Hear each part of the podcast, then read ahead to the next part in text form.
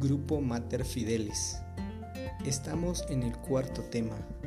Ama tu iglesia.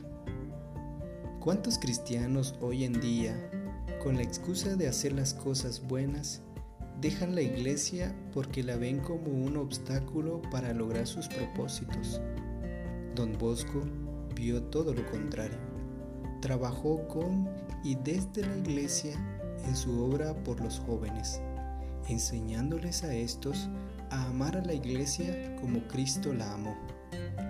San Juan Bosco, siendo obediente, se ganó el respeto y el aprecio aún de aquellos que estaban jerárquicamente por encima de él, del mismo Santo Padre, cumpliendo fielmente la misión de proclamar el Evangelio, sembrando aún hoy la semilla de la evangelización allí donde la obra salesiana se constituya.